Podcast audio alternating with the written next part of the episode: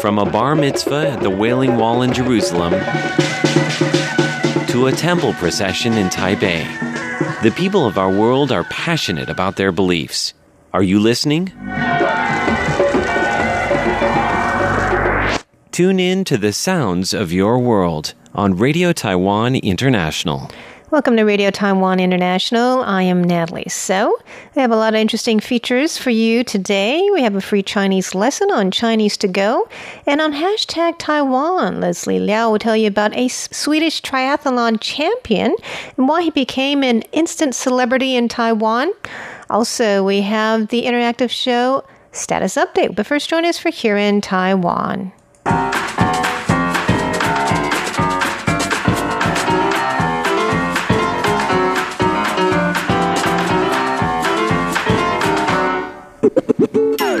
Welcome to Here in Taiwan. It's Tuesday, September 24th, and in the studio we have Leslie Liao. Hello, everybody. Shirley Lin. Hi, Natalie. And I'm Natalie So. We'll be talking about Taiwan being top in the Asian flush phenomenon. Also, why Japanese love Taiwan's cheese teas and a bubble tea festival in New York City. And um, also be telling you how banks have been preventing some scams here in Taiwan and a Russian artist with a special connection to Taiwan. Those stories and more coming right up.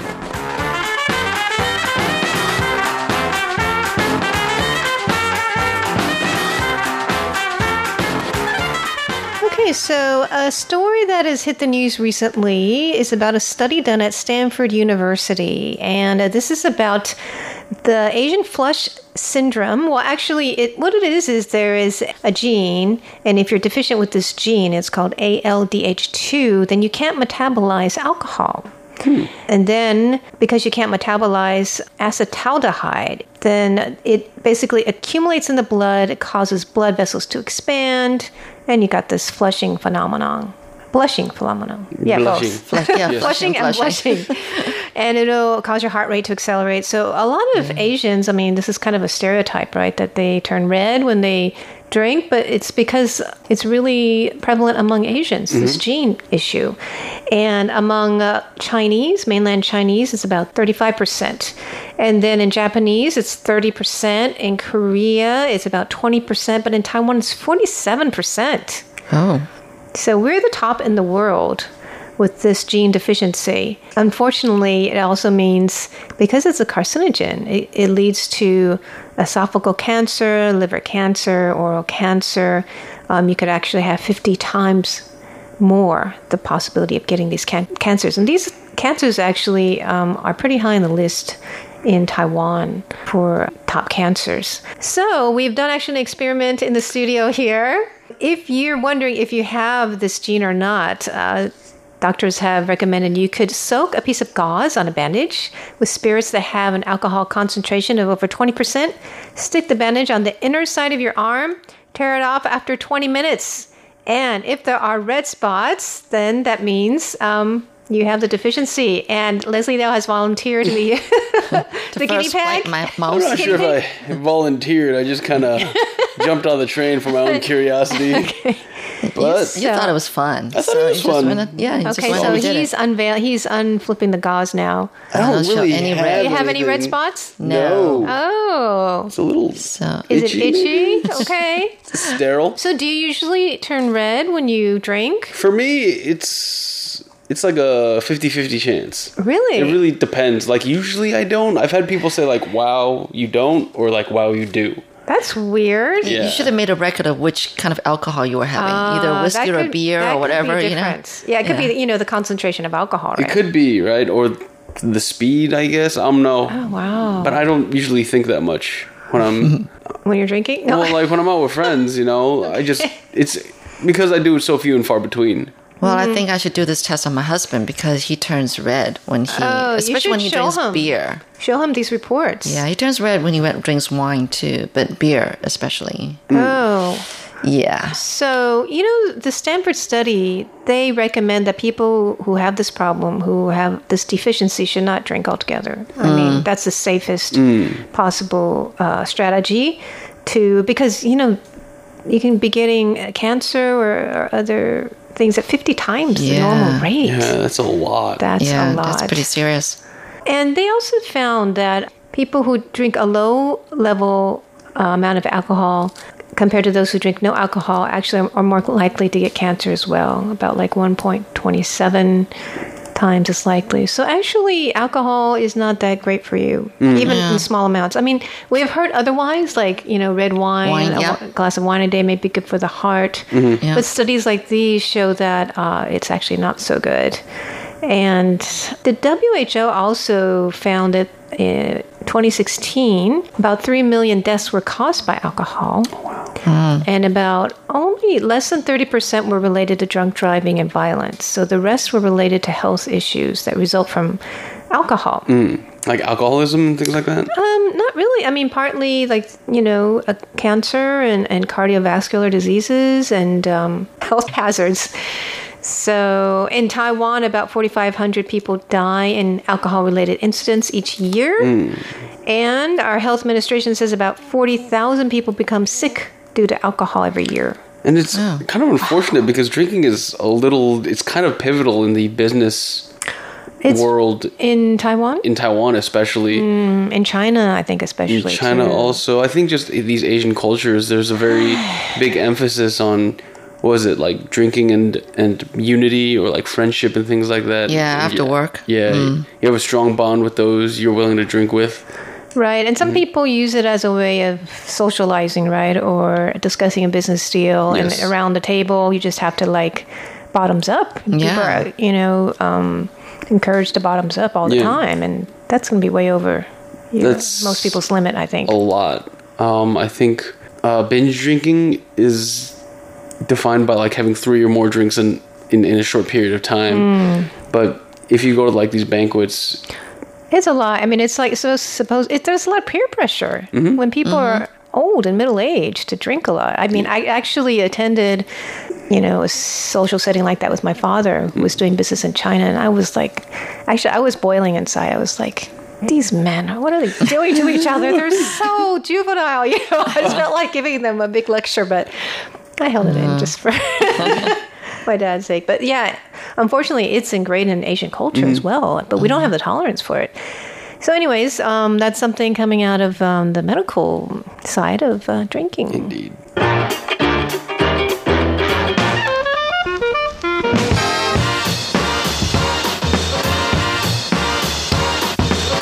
Talk about a more friendly drink. Um, our teas are actually very welcome around the world, including bubble tea and cheese tea is something new I haven't heard of. Tell us about this. Same here.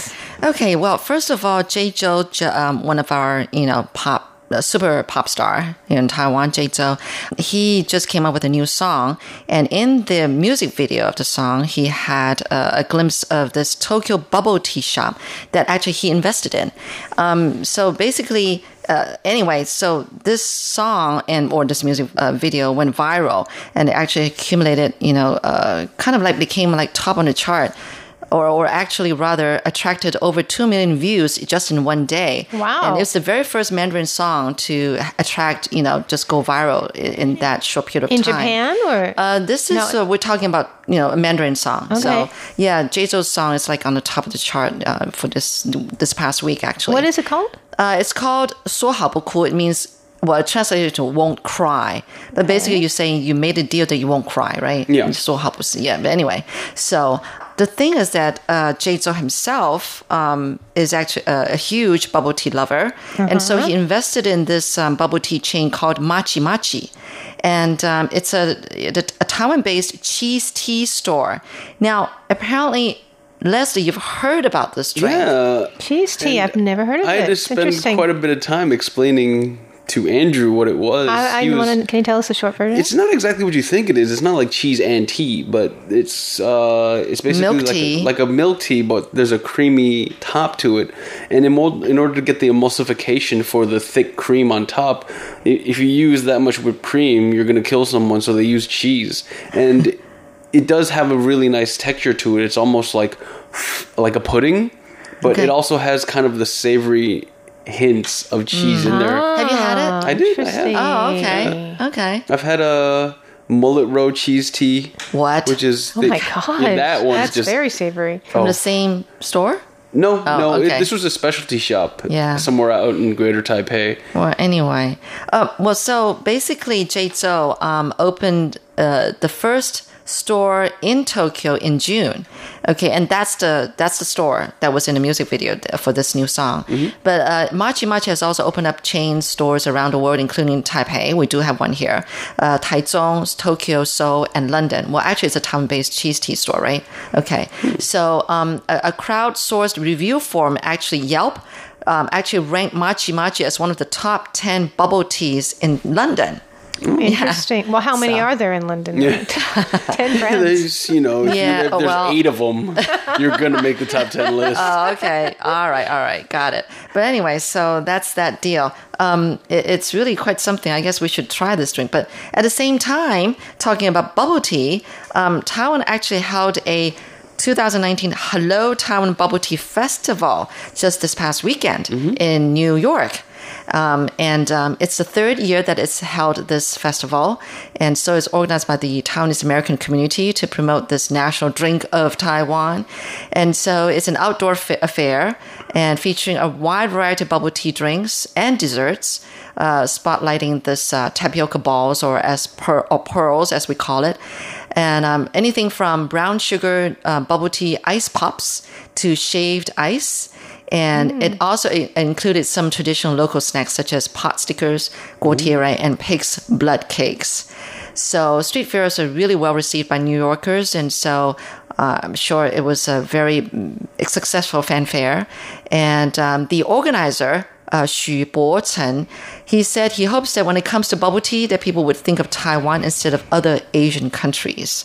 Oh yeah, So it we've got our originated here. nation. Yeah, yeah. But you know, a lot of people are like imitating, and I don't know. But um, we want people to know that bubble tea started in Taiwan.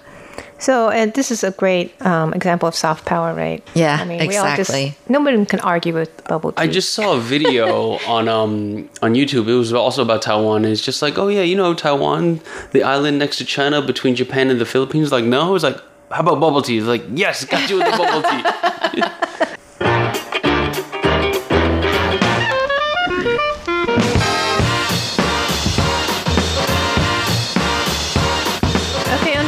unfortunately, Taiwan is also known for our con artists. I mean, we have a lot of. Uh, okay. That's terrible. I mean, con groups, you know, going around the world, getting caught, and um, scamming people. Well, tell us about how banks are working to prevent this kind of crime. Well, I think we should look at the silver lining here really quickly. It's just that, you know, I think uh, con artists are prevalent because Taiwan is known for being a very warm, welcoming, almost trusting society. Mm-hmm. So that's why we tend to, like, Get Taiwan conned more easily? prone, yeah. to- I th- well, I thought the Taiwanese were just so shrewd that they con people easily. well, that too. I think it And depends. go There are two types of people, right? Yeah. Those who Yeah. could con easily and those who could get conned. You got to see two sides of the story. Anyway, um, if you go anywhere these days, or you go to a bank, and then, or you go to a convenience store where it's very easy to transfer money, um, a lot there's a lot of literature out there about um, preventing getting scammed and things like that. And over the past two months, so beginning in August and in July, they did a the police made a report. And they said 52 transfers were intercepted by employees at the bank and convenience stores in July and uh, you know and last month. So they prevented 52 cases of fraud or um, scamming, and 22 cases were friendship or romance scams. Ooh. Yeah. Wow. So that's a little too close for me. Um, pre- preventing transfers totaling more than 28 million new Taiwan dollars. That's close to a million dollars, closer to 900,000 US dollars. And uh, 22 cases, or 42%, were friendship or romance scams. And this is where it gets kind of, I don't know, the, the, the ethics is very not clear to me. It's just because you're preying on people's insecurities and their sensitivities. For example, in one romance scam, a woman surnamed Lee, she met a man who claimed to be a Chinese American on an online dating site. And the man who called himself Lan, he messaged uh, Lee every day and you know, they she, Lee said she thought this man was her soulmate, and he asked for fifteen thousand U.S. dollars in transfers because he claimed to be a petroleum engineer in Turkey who needed financial help. Now, when she went to go and transfer the money, you know, the bank employee suspecting that this might be a scam, they phoned the police, and the police got involved. And then that's when Lee said she never met Lan, nor did she ever video chat with him. And uh, you know, they prevented this money from going from uh, going into the hands of these scammers. Another one is an, an, Indonesian woman working in Taiwan befriended someone on social media, and he claimed to be a U.S. doctor, and he asked for money to for a plane ticket to come visit her. And once again, it was another bank employee who telephoned the police. You Yeah. think doctors would be rich? They can pay their own plane ticket. I mean, when you're in that mindset, right? Well, I you're guess like, once you're so caught in love, so right? You must love. be blind, or maybe Oh, people are just so. Hungry for love, and then when someone's just so nice and romantic to them, Yeah. it's hard for them to like doubt. Right? They don't want it not to be true. Yeah. Whereas bank bankers, they see it all the time, like, hmm, Yeah. something's going on here. love makes a person blind. Like Yeah. usually you think you wouldn't fall for things like that, right? It's all rational, but I think when you're in it and like the, the emotional you don't side takes over, you're just like, oh yeah, let's do this. I think I've had a few experiences. Like I invested in my friend's company, and the bank was just like, "You sure you want to do this? You have to make sure you know this person." I'm like, "No, I had I had lunch with him like two days ago. We're, Yeah. we're good. I know where he is." Uh, there's also other cases of on the phone. There's scammers like that. who- I've I've been, I've been called. I Mm-hmm. almost fell for one. Yeah. I was I was talking to the guy for like 20 minutes. I'm like, oh no, what am I doing? I'm such an idiot. I don't know. Like I, I felt I almost fell for one too as early as two weeks ago. oh, really? Yeah, because they cl- they claimed to be someone they weren't. Otherwise, there was one a while back when I was in the states. My parents got one, and they had someone who sounded like me, Oh, Oh, that's wow. terrible. and they preyed on my Oh, parents. that's terrible. if they know like the Yeah. name, right? Yeah, of, yeah. of your family. That's the name of your family. They know my name, and then they told my parents that I was in trouble or things like that, Oh, or I owed them money. Oh, But- I've heard of awful. these. And then luckily, I was in the States at the time, still studying, but I got a call from my dad. And usually, I had the good. Um, usually, sometimes it takes me a while to get back to them, but this time I was like, something's not right. So I got, called them back. And then I think my mom was halfway to the bank before my dad stopped her. Oh my god! my dad stopped her. I was like, no, no, no, I'm, I'm fine. I'm, I'm Yeah. watching movies. I'm watching cartoons, man. I'm, I'm okay. Oh, Wow. Yeah. all right, all right. So everybody be on their guard for Awareness. scammers, con artists. Uh, Shirley, tell us briefly about this Russian visitor we have. Okay, well, this will be a third update about this Russian artist. Basically, it happened where there's this uh, Taiwanese artist being hired to uh, decorate this theme train uh, that's launched. She took a uh, an image of this Russian artist uh, of the leopard when actually she was looking for a leopard cat. And um, so this whole controversy went all the way to the Russian artist, Katya Morozova. And so then that's when she learned about Taiwan and about, you know, the leopard cats and everything. And she offered to redo uh, leopard cat illustrations and give to Taiwan for free. So now the train actually has the illustration of the leopard cat of both this Taiwanese artist and the Russian artist. And the transportation um, ministry, in order to thank her, invited her to come to Taiwan. And so she came, and in fact, she's still here. She's loving it. She's saying that, you know, she couldn't imagine the easy access of- of the mountains and oceans around Taiwan. And she was just really impressed by every corner of Taiwan. She enjoyed the mountains. She also enjoyed the food. She's just having loving, loving it. And she actually extended her stay because she's loving it so much. And she's waiting to go back and promote Taiwan's tourism to Russians. Oh, that's great. Soft power. That's Yeah, it. another soft power again. That's right. All right. Well, thanks for joining us for Here in Taiwan. And do stay tuned for Chinese to Go, hashtag Taiwan, and status update for Here in Taiwan. I am Natalie So. I'm Leslie Liao. And I'm Shirley Lin. Bye.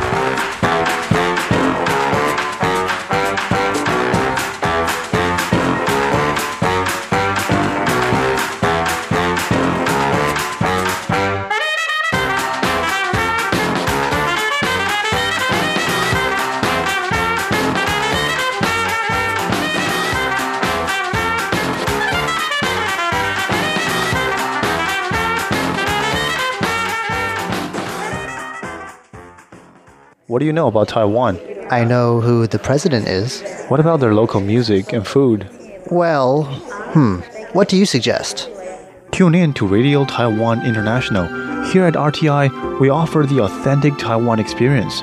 You hear the sound of remote attractions, the local food, music, the lives of real Taiwanese as they live it. Visit english.rti.org.tw. Listen to the real Taiwan.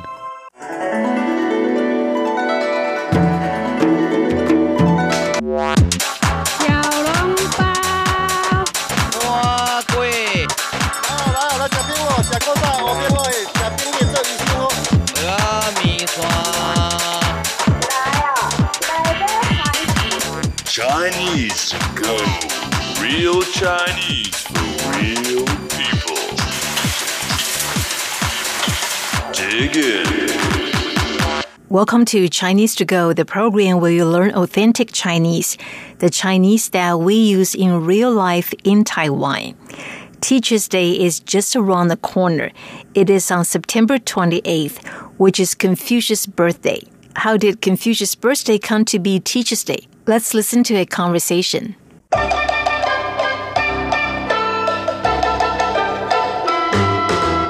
教师节就要到了，下星期六孔子诞辰会有很多活动，像是祭孔活动。 Teachers' Day is coming soon.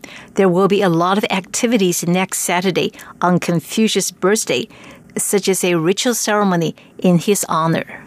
为什么孔子诞辰那天是教师节呢？How did Confucius' birthday come to be Teachers' Day? 因为孔子是一位很伟大的老师，所以他的生日被定为教师节。 Confucius was a great teacher, so his birthday was designated as Teachers' Day. 孔夫子为什么那么了不起？他是如何教学生的？Why was Confucius so great? How did he teach his students? 那是因为他是一位好老师， 对每一个学生都很关心，也很有耐心。 He was great because he was a good teacher and he was concerned about every single student. He was patient too.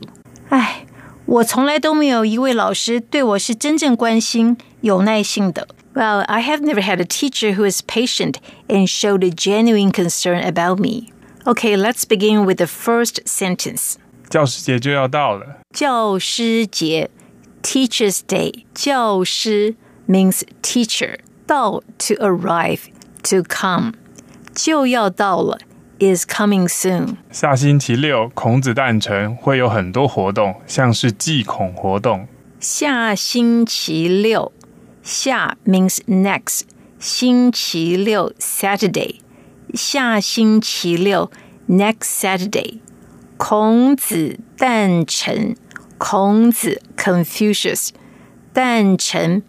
birthday we can also use 生日 the two meanings are the same 很多活动 a lot of activities 很多 a lot of 活动 activities 像是祭孔活动 such as a ritual ceremony in his honor 像是 such as for example 祭 means to pay respect to or to worship 孔 means Confucius 祭孔活动 a ritual ceremony 为什么孔子诞辰那天是教师节呢？为什么 Why or how? How did Confucius' birthday come to be Teachers' Day? 因为孔子是一位很伟大的老师，因为 because 伟大 great 伟大的老师 a great teacher 所以他的生日被定为教师节。所以 so 他的生日 his birthday 定 to designate so his birthday was designated as 教师节 Teachers' Day 孔夫子为什么那么了不起？他是如何教学生的？孔夫子 Confucius In Chinese, you can say 孔子 or 孔夫子。 为什么？Why？了不起，great，那么了不起，so great。如何？How？教，to teach，学生，students。他是如何教学生的？How did he teach his students？那是因为他是一位好老师，好，good，好老师，a good teacher。 因为 because 那是因为 that's because 那是因为他是一位好老师。He was great because he was a good teacher. 对每一个学生都很关心，也很有耐心。关心 concern to become involved with something or worried about something. 耐性 patience or patient. He was patient too. 每一个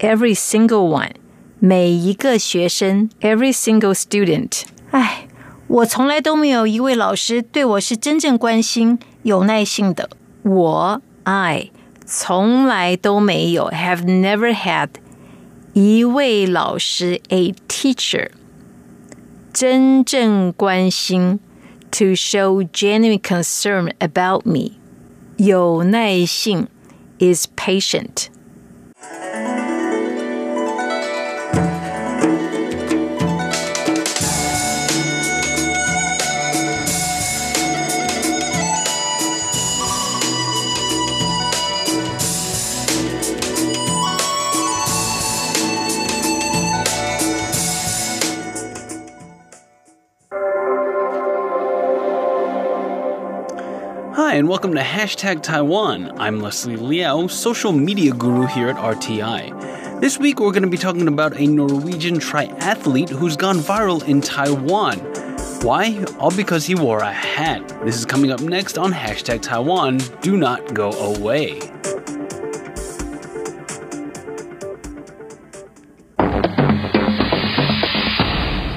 This week on hashtag Taiwan, RTI's social media guru Leslie Liao joins us again to tell us what's trending in Taiwan. Hey, Leslie. How's it going, guys? Good. What's uh, shaking on the internet this week? All right, this week, I'm just going to jump right into it. Check out this video real quick. All right.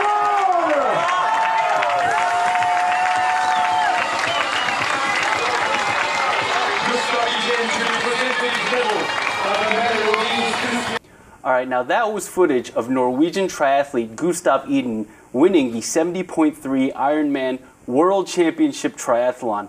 Now you're probably asking me, Leslie, what does this Norwegian triathlete have to do with Taiwan? Hmm. Well, Iden went viral in Taiwan earlier last week for this reason. When he crossed the finish line, he was spotted wearing a hat that originated from the Yanpu Sunzi Temple in Taiwan, in Changhua County. I'm So not making this random. up. You can see it right here in this screenshot when he crosses the finish line. Now, I know you what you might be thinking. Did he do this as a show of support for Taiwan? Actually, he didn't. What happened was he ran a triathlon in Tokyo and he found this hat somewhere and he thought if he took good care of it, it would bring him good luck and he might win a triathlon one day, and apparently it did. Anyway, after that was said and done, Gustav Iden, it looks like that the hat not only brought him a little bit of luck, it also brought him quite a bit of fame and the hmm. temple as well. Because the temple has been inundated with requests to have to get the hat. And what happens is the hat they give it away for free. So people have gone, been going crazy. And what happened was it's gotten to the point where the temple has had to set up a registration system. Wow. And guess That how many is so people have registered to get a hat? a thousand? Forty thousand. What? Are you oh, serious? Yeah, and they say we can we can only start giving them out at the end of October. Thousand. Forty Oh my thousand. goodness. Are they starting to get pirated hats? Or Oh, good. That's my next point because Oh wow. You're kidding the me. market has been starting to get fake hats, and the, the Sunzi Temple actually had to respond and say, "Please don't use our likeness or our name for profit. This is ill will." So theirs are free then, is what you're They saying? They are free. They are Ah, free. Okay. Anyway, Iden has risen to such prominence where he caught the attention of Changhua County Magistrate Wang Huimei. And she actually invited him via social media to come to Taiwan and run a few um, races in her own county of Changhua. Uh, it doesn't look like he'll be able to come this year, but there's hope for next year because he responded and Iden said, Hi, sorry for the late reply. It has just been so many messages the last few days. Hope you understand. Smiley face. My schedule is sadly very busy, so there is not any time to travel to Taiwan now, but I really want to go pay my visit to the temple on my way back to Norway from the Tokyo Olympics next year. That would have been an amazing experience. Sincerely, Gustav Iden. That is so cool. Is he going to be running in the Olympics? I mean, I guess that's the implication, right? But you think about what the triathlon is. Do you know why it's called the 70.3? No idea. 70.3 miles in total. It's like a 1.2 mile swim, 56 mile bike ride, and like another 13.1 I think, mile run. In how many days do you get to do it? One day. One day. He did he, I think he did it in like three and a half hours, which is crazy, or less than three hours, which Wow. it takes me that long to run like a mile. Amazing. well, there's going to be a bigger sensation when he comes to Oh, yeah, Taiwan. definitely. All right. Well, thanks so much, um, Leslie. And that's it for this week's hashtag Taiwan. Do follow us on social media and leave a comment below. We would love to hear from you. This is Status Update.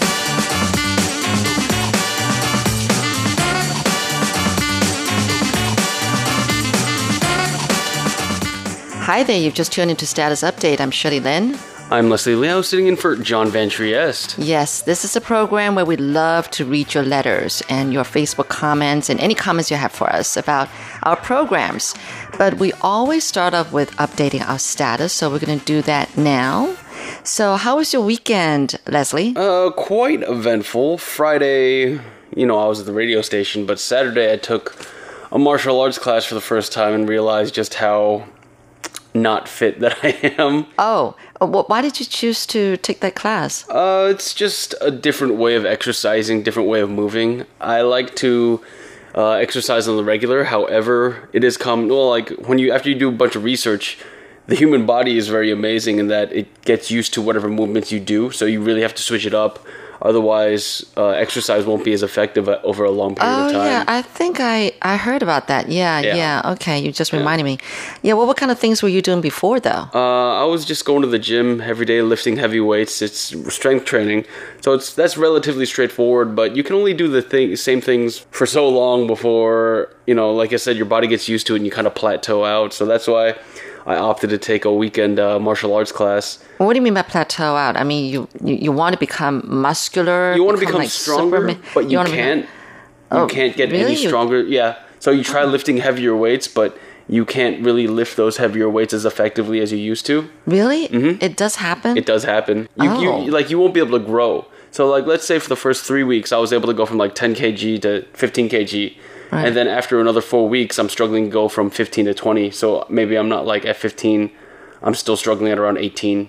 and it's nothing to do with your diet or anything. I mean, you're doing everything right, but it's just Mm.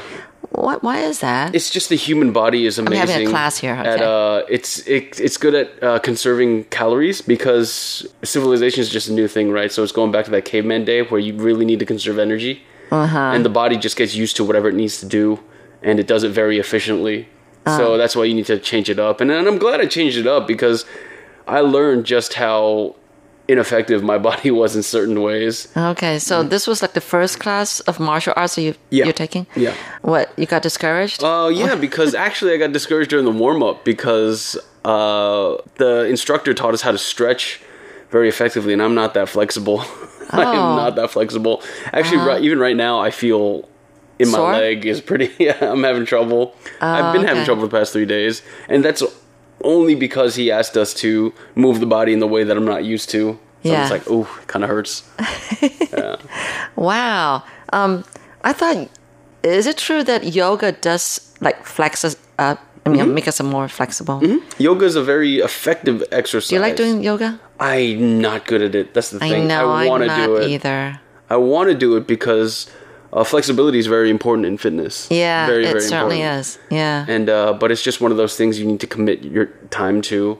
And uh, I don't know. It's just I, I try to stretch afterwards, but the the amount of discomfort that stretching offers you is kind of not worth it in the short run.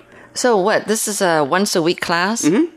It's and how and it, how long? How long is a class each class? on paper it's an hour and 20 but Okay. the instructor got carried away and he gave us like an hour 40 hour 50 the other day so i'm not not complaining Okay, okay. uh, it's called krav maga oh, it's an okay. israeli like defense technique Oh, yeah yeah yeah not exactly Chinese martial arts. no no no no no Oh, Mm-hmm. wow. Okay, so you're gonna keep at it and uh, not give up, right? i'm committed for six weeks so Okay, six weeks. six weeks six classes i like it so far uh-huh. it's very, So- very interesting Mhm. So between classes, you should be doing other stuff during the week, right? I do. So I you still you could do go back to your weights. I stick to my regular gym routine. This is just one of those things to switch it up, and hopefully by the end of it, I'll get more flexible. All right. And it's a good life skill to have. Why not?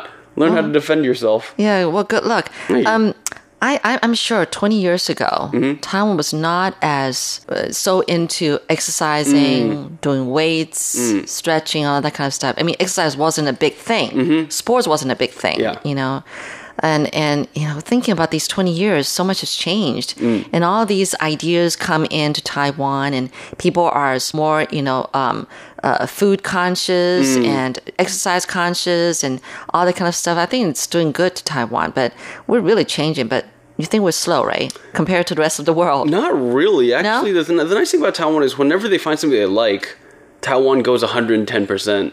Yeah. You know, so think they go at it hard. so I thought it has to do with personality because I have that kind of personality. maybe, but I when I when I go work out and go to the gym, I was like, wow, there's a lot of strong people in here. oh Yeah. yeah. even like men who are much older than you and Oh, I but see. they're Yeah. so much more Yeah. Mm-hmm. fit than you are. I know. I mean, I mean, haven't we had like ninety year old guy kind of running a marathon and winning it, or, or run, running a marathon? I'm so not surprised. like the pinnacle of human achievement. That's amazing. I know. Mm-hmm. Yeah. So, anyway, well, we do have a lot of gyms going up here in Taiwan, and Mm-hmm. And people are just like becoming members, and you know, hitting the treadmills and taking these um, what do you call it? Um, Feilun. What is that? Uh, spin class. Spin classes. class. Yeah. Uh, yeah, and sweat it out and all that kind of stuff. Yeah. But then I'm really surprised that if I'm not wrong, I think recently there was a report saying that um, you know Taiwanese people in all of Asia are the most obese. Is that right?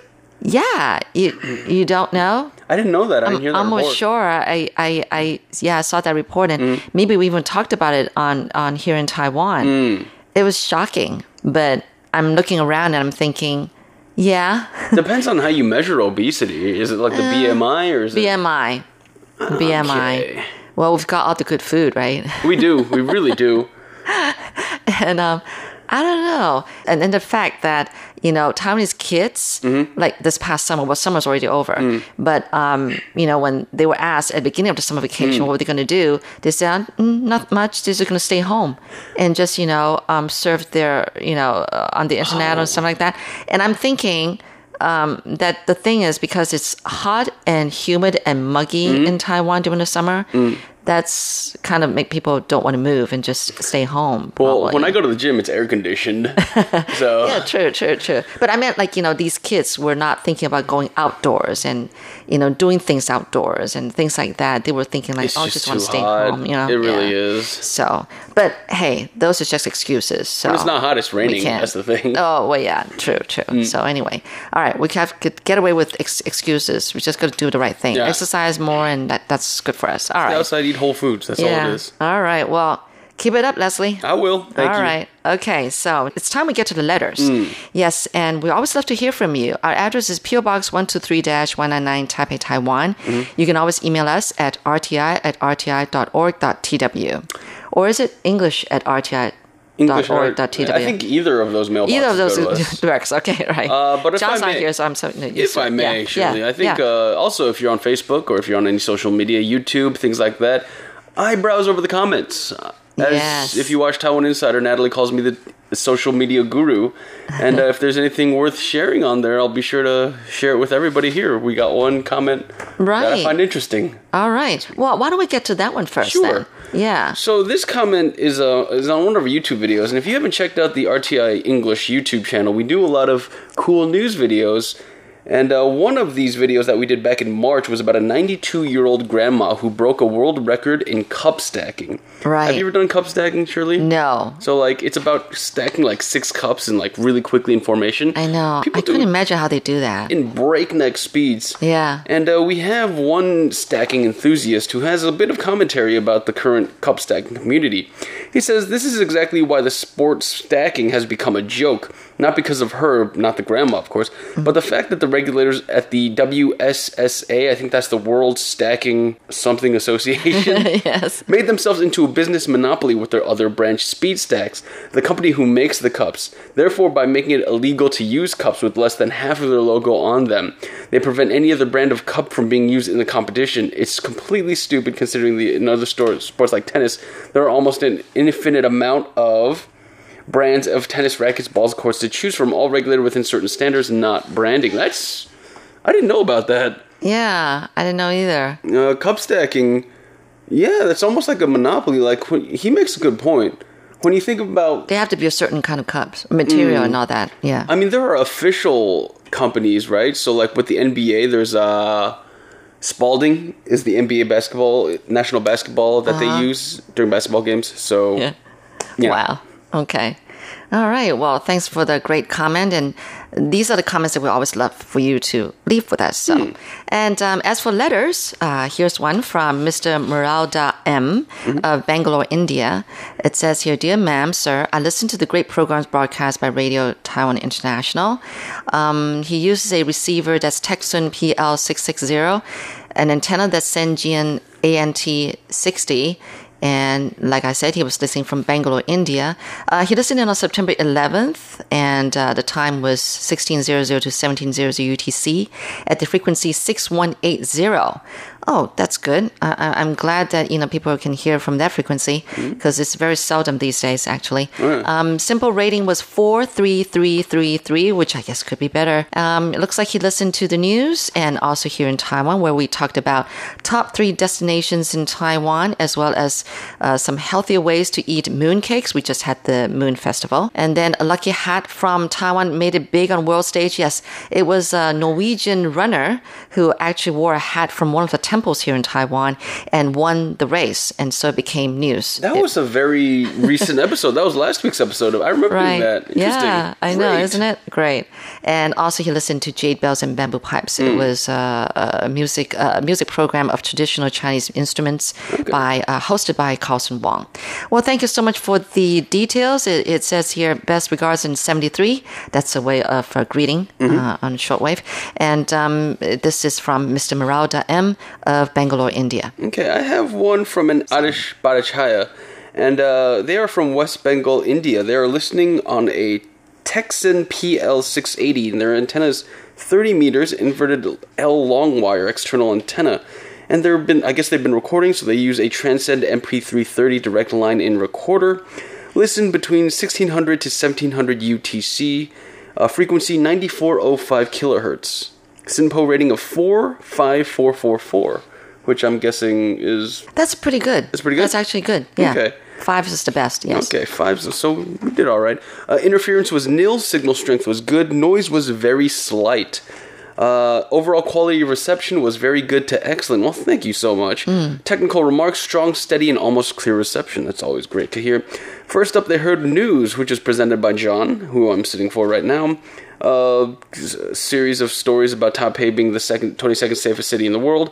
Next up, Taiwan Insider with oh Natalie and I. This was an episode that I hosted. Good. Uh, the Taiwan Explained, Natalie talked about, oh, this was the China trade war with uh, how it was affecting Taiwan. And I remember this Taiwan by number. It was about Jade Mountain and uh, very interesting facts that we found out. And uh, they also listened to Taiwan Today and Time Traveler again with John. So uh, they also listened to Taiwan Today. Amazing host Natalie presented an interview with Peter Yang, head of the Taipei Yang Gang. I remember those guys. They were very, very cool, very well spoken. And Tyler Prochazka, head of uh, Universal Basic Income in Taiwan. Next up was Time Traveler with John Van Trieste. He learned about Taiwan's waterways, and uh, he went to the Evergreen Maritime Museum. And that's I know where that is actually. A lot of things came to my knowledge. Very interesting. And uh, if the reception report is found correct, please send a QSL paper.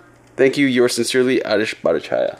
And then I have another letter. This is coming to us from Mr. D. Saka, who is writing us from India. And it says here, it says, Hi, I'm a radio listener from India. I listen to Radio Taiwan International.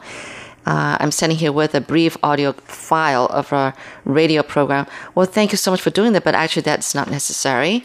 And we just love your comments, yes. Um, it says here, kind of acknowledge this letter and verify my reception. No problem. We'll definitely send you a card with this letter. And uh, he listened in on September 17th. The time was 1611 to 1621 UTC approximately. Uh, he used the 9405 frequency. SINPO rating could be better, 33343. He used a Tecsun S2000 receiver uh, with a 30 meter long wire antenna. Great. Well, thank you so much for writing us. That was Mr. D. Saka of India. And it'll be great if you can give us more comments next time. Uh, let us know what programs you listen to and what you think about those programs. That would be great. Well, thank you so much for joining us this week on Status Update. And uh, we always love to hear from you. Please keep those letters coming. Our address is PO Box 123 199 Taipei, Taiwan. Our email address is either english at rti.org.tw or rti at rti.org.tw. We'll always love to hear from you. And you can always leave us comments on Facebook as well as YouTube. We'll I'll be read there. them. Right. We'll read them just the same on air. Well, thank you so much. Again, I'm Shirley Lin. I'm Leslie Liao. See you next week.